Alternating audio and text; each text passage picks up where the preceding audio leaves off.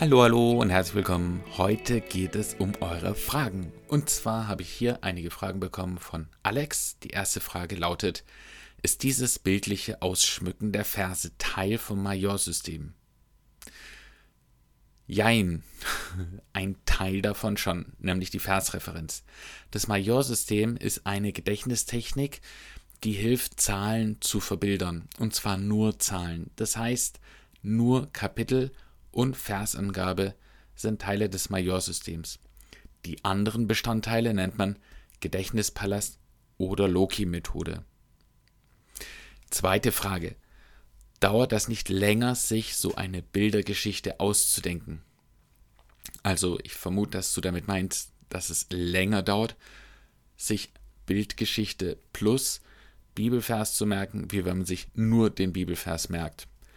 Könnte man meinen, ist aber überhaupt nicht so. Also als ich diese Gedächtnistechnik noch nicht gekannt habe, hat es bei mir ungefähr eine Woche gedauert, einen Bibelvers auswendig zu lernen. Und momentan dauert es etwa eine Viertelstunde. Also es geht deutlich schneller. Es geht auch noch schneller, wenn man etwas Übung bekommt, denn viele Begriffe kommen ja häufiger vor in verschiedenen Versen und so kannst du auf alte, dir schon ausgedachte Begriffe und Bilder zurückgreifen. Und was dich als Hörer betrifft, geht es natürlich sowieso super schnell, weil theoretisch musst du dir ja gar nichts ausdenken, du musst ja nur die einzelnen Episoden anhören. Dritte Frage. Lenken die Bilder nicht vom Bibelvers ab? Ich meine nicht. Also die Bilder haben ja selber keinen Lehrinhalt, das heißt, sie liefern dir keinen Stoff zum Nachdenken. Zurzeit lerne ich ein Vers am Tag. Das heißt, ich habe immer einen aktuellen Tagesvers, den lerne ich morgens in meiner stillen Zeit und wenn ich im Laufe des Tages mal Zeit zum Nachdenken habe, dann kann ich in meinem Gedächtnis durch die Bilder auf den Vers zugreifen. Und dann denke ich nicht über die Bilder nach, sondern über den Vers und kann dann ähm, ja mich von Gottes Wort auch so prägen lassen.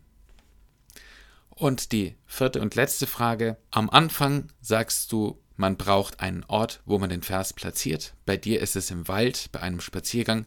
Wie platzierst du den Vers da?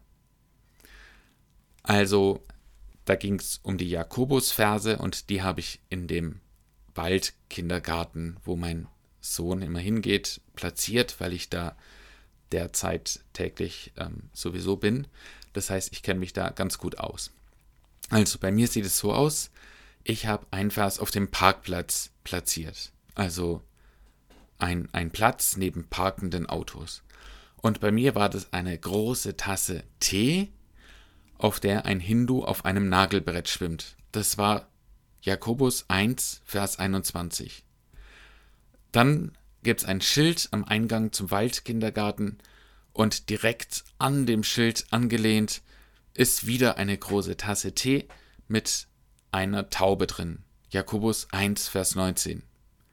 Auf dem Weg zu diesem Kindergartenbauwagen ist ein schmaler Hackschnitzelweg und darauf sehe ich vor meinem geistigen Auge ein Löwe, der mit einer kleinen Schlange an einem Tisch sitzt. Jakobus 5, Vers 9.